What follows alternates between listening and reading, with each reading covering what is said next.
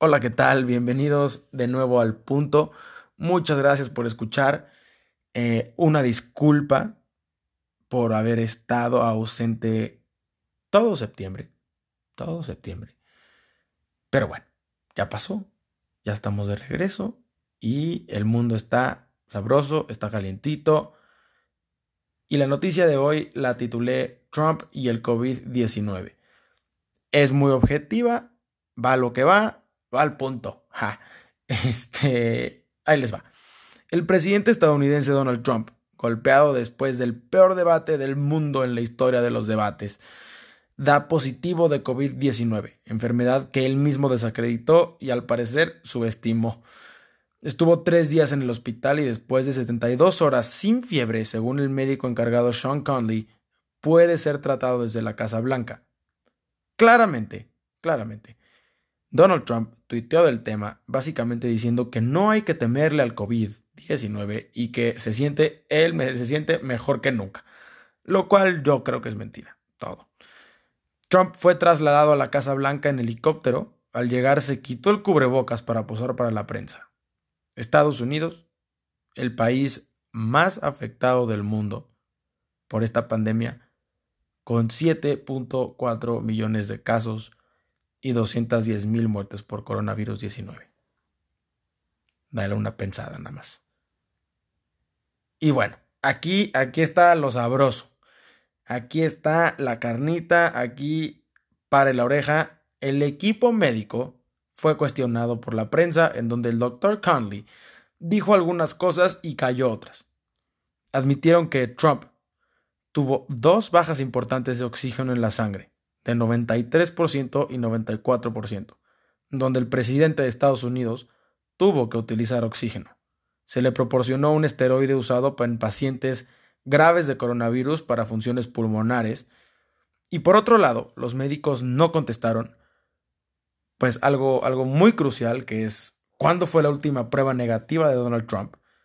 Y no dieron el número en grados de la temperatura que tuvo el presidente solo que ya no tenía temperatura alta desde hace 72 horas.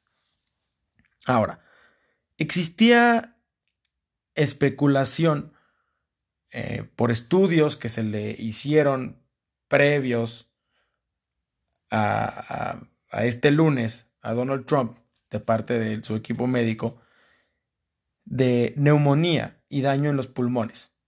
Eh, Conley no quiso dar los resultados de estos exámenes también se habló de daño en hígado y riñones.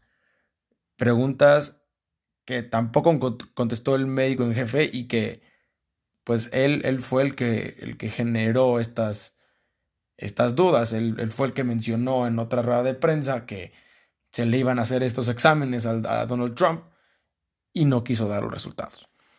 Y bueno, la cereza del pastel, porque este hombre, este hombre no da paso sin desmadre claramente es que al parecer Donald Trump escondió por casi un día su diagnóstico de coronavirus, anunciando el jueves en la madrugada para viernes de su contagio y el de su esposa. Y el sábado a mediodía, su médico en jefe Conley dijo que ya habían pasado 72 horas desde el diagnóstico, entonces sabía desde el miércoles o jueves en la mañana, viéndome buena onda, y esos días se reunió con muchas personas y recaudó fondos para su campaña. Ahora, creo que desde el punto de vista demócrata que existe en este pequeño podcast, es una gran ventaja el contagio de Donald Trump. No solo por callarle la boca a este terrible presidente, sino porque está a semanas de la elección estadounidense y al dar positivo de COVID-19, pues lo limita a muchas cosas que eran necesarias y vitales para su campaña demuestra su incompetencia como político, bueno, una, vez más, ¿no? Y da la puerta abierta a todo lo mencionado por Joe Biden en el debate acerca del coronavirus y la seriedad con la que se debe de tratar esta pandemia, agregando que probablemente escondió su resultado, y yo estaría casi seguro, casi seguro que fue obligado a hacerlo público. O sea, creo muy capaz a Donald Trump de no decirle a nadie acerca de su condición con tal de seguir en campaña. bueno, muchas gracias por escuchar. Eh, que tengan un bonito día, bonita tarde, bonita noche y nos estamos escuchando. Hasta luego.